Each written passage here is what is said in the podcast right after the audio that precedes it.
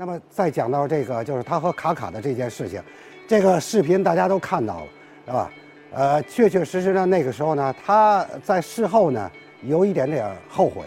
就是说呢，因为他当时打比赛，梅梅西是一个对足球非常投入的人，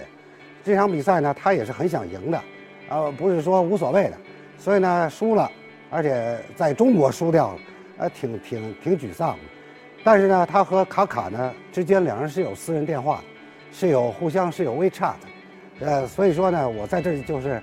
呃，解释一下，就两个人之间的关系是非常好的，是拍阿迪达斯的广告认识的，认识以后之间就有一些互动，所以呢，不存在任何就是说梅西和卡卡之间有矛盾，你就没有就没有这样的，没有这样一说。呃，最后呢，梅西呢可能有一点不太原谅嘛，就是说做出这样，好像在镜头上呢，但卡卡并没有特别在乎这一点，这个因为他也他也非常清楚。呃，如果那一天如果是二比零，阿根廷赢了卡卡啊，赢了巴西，卡卡会不会